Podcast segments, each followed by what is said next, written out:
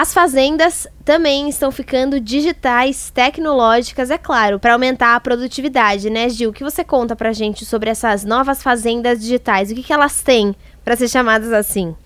Primeiro vieram as fazendas verticais, Letícia, que usavam locais em grandes cidades para produção, para produções de alimentos. Mas agora a grande fase da transformação digital são essas fazendas digitais.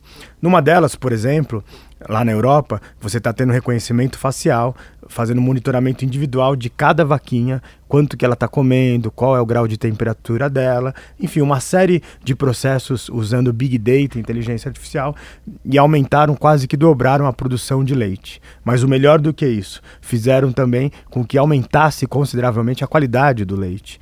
E, além disso, o impacto está sendo na produção, mas também na reprodução deles. Então, as fazendas agora estão cada dia mais é, com drones vendo onde é o melhor local para plantar, as vacas estão ficando mais eficientes, enfim. Chegaremos a 10 bilhões de pessoas e eu acho que já já teremos alimentos para todos. Bom, Gil, tomara que com essa nova digitalização das fazendas, né, os animais também vivam melhor. É sempre importante a gente falar disso aqui também.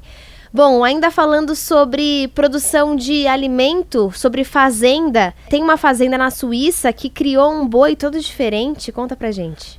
A Federação de Fazendas Orgânicas da Suíça criou um processo é, diariamente, todas as suas é, vaquinhas, né, que são vacas muito importantes, recebem uma, uma massagem, as pessoas no mundo inteiro podem acompanhar como elas estão sendo tratadas, com muita qualidade de vida para esses animais que alimentam e pessoas que gostam dos seus produtos, e mais do que isso, a transparência radical, porque você pode ver do seu, do seu computador, do seu celular em qualquer lugar do mundo. Que bacana, a gente falando de novo sobre é, a melhora da produtividade, da produção de alimento, mas também sobre o bem-estar desses animais, né?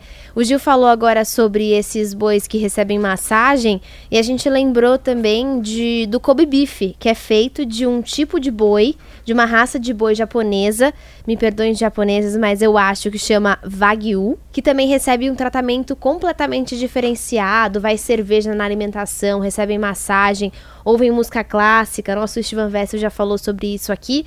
Se você quiser conferir mais sobre essas novas fazendas, é só entrar na nossa página Revolução Band News, na página da Band News FM.